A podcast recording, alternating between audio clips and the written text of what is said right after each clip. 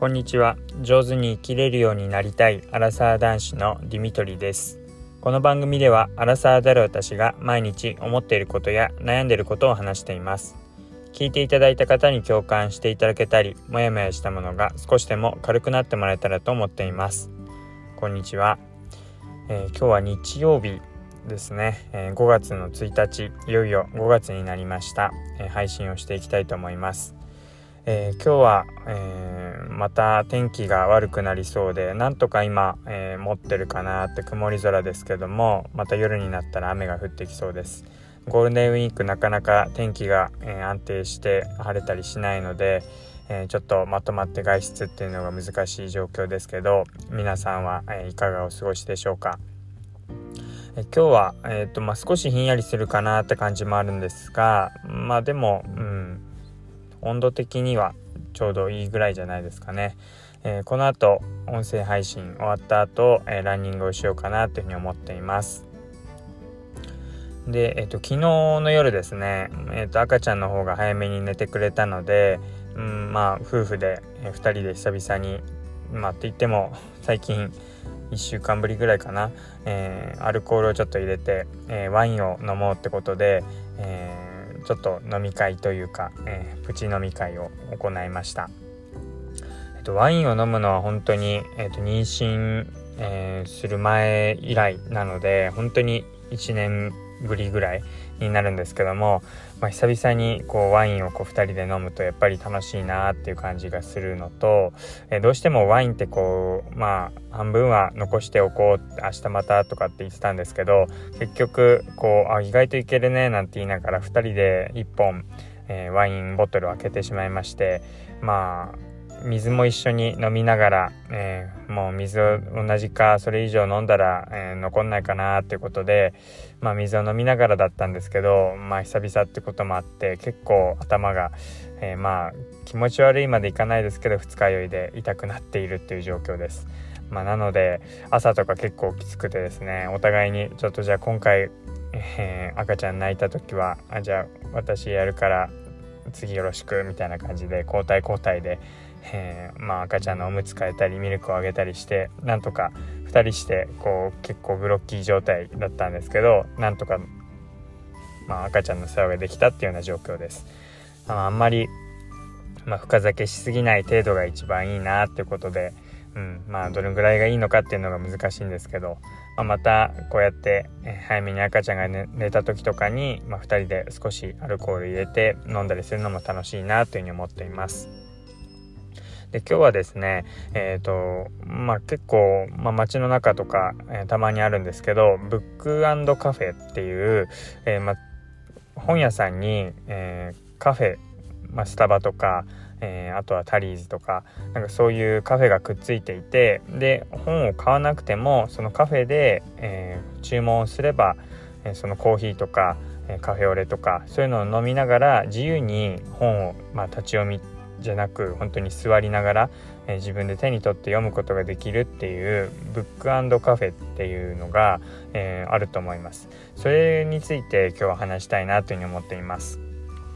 えー、まあ結構前からあるかと思うんですけども皆さん利用したことがありますか？私も結構よく使っていてまあ大きな駅とかえー、まあ、大型の店舗になると、えー、たまにあるんですけど例えば TSUTAYA と、えー、スタバがくっついていてスタバでこう注文をして席が取れればあとはもう自由に本を取ってきて読んだりまた読み終わったら戻してまた新しいの持ってきたりっていうことが自由にできるそんな場所になってます。どうしてもこう人気店だったりするので、まあ、席が取れなかったりあとはこうまあ次のお客さんとか来るとまあ次もうそろそろ立って交代してほしいなっていうような 雰囲気も漂うのであんまり混んでる時には長いはできないんですけどでも、まあ、空いてる時とか、えー、うん、時間帯によっては結構長く居座れてで本を買わずとも、まあ、ほんと図書館感覚でお茶を飲みながらコーヒー飲みながら、えー、自分の好きな本を手に取ったり見ることができるっていうそういうものになってます。でまあこちらとしてはすごいお茶の、えー、値段だけで、えー、コーヒー代だけで本を買わずともたくさん本が読めるのでもういいこと尽くしで、えー、まあ多少こう汚してしまった時にどうしたらいいのかとかいう、まあ、リスクというかちょっと心配は伴いますけど、まあ、そういう場合も黙って返すんじゃなくてえそれをちゃんとカフェの方に伝えてくださいなんてことも書いてあったりします。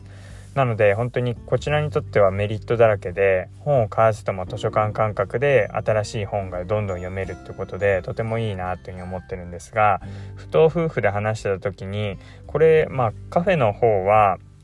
まあどんどんコーヒーとか買ってくれるので、まあ、その分収穫ができてメリットがあると思うんですけど本屋さんとしては全然本が売れなくなっちゃうわけですからしかも何だったらどんどんそれで買わずともまあ立ち読みじゃなく座り読み、カフェで読めばいいやってなってしまうので売るどんどん売り上げが落ちていってしまうからあんまり本屋としてはメリットないんじゃないかっていう話になりました。でどういう風な仕組みでこれお金にしてるんだろうねなんて話していて調べてみたんですがあの結局ですね、まあ、本屋さんとそれからそのカフェ、まあ、今回スタバと例えば TSUTAYA だとしたら、えー、TSUTAYA 側に、えー、なんかどんなメリットがあるんだろうって考えたんですけども調べてみると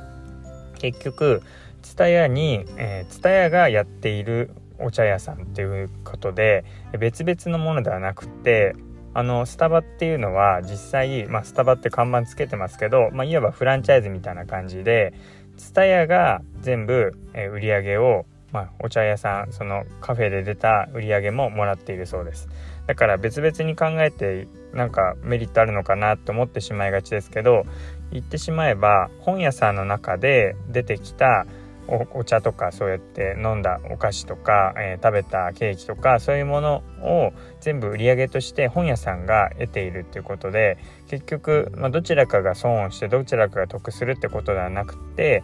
まあスタバっていうのが看板はありますけど結局蔦屋側のお店ってことで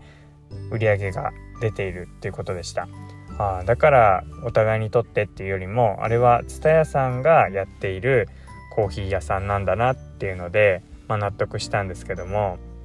まあ、そう考えてみるとどういうふうにこのサービスって成り立ってんのかなとかどういうふうなこのコラボっていうか、えー、業務提携の形になってるのかなって意外と知らない部分が多くて、まあ、こっちとしてはありがたいなって思う部分でも、まあ、微妙な取り決めがあって、まあ、何割かは最初にこう蔦屋側もえー、スタバに渡しますとかそういう約束があってで成り立ってんのかななんて思ってたんですけど、まあ、蓋を開けてみたらあれはもうフランチャイズとしてもうスタバが、う、そのまんま蔦屋に、えー、形としてあげているっていうようなそういうものだったのでああなるほどなっていうふうに、まあ、利用しながら一つ勉強になったブックさんのカフェっていう仕組みでした。まあ、実際やったことない、え利用したことないっていう方は、まあ、最初利用する時に本当に本持ってっていいのかななんてちょっと敷居が高いかもしれませんけど大丈夫ですのでもし併設しているカフェとか、えー、そういう本屋のところがあったら聞いてみてもいいかもしれませんね。店員さんに、えー、これって本って持ってきていいんですよねなんて。でそしたら大丈夫ですよってことになるのでそしたらもうもう言えば本当に新刊がいつでも手に入る図書館みたいな感じなのでもう自分で無料でもうカフェの値段だけ払えばそこで本が読めるってことですごい便利なので是非まだ利用したことない方は考えてみてもいいかもしれません。ということで今日はブックカフェどのような仕組みで成り立っているのかっていう話をしていきました。最後まで聞いていただいてありがとうございます。またお会いしましょう。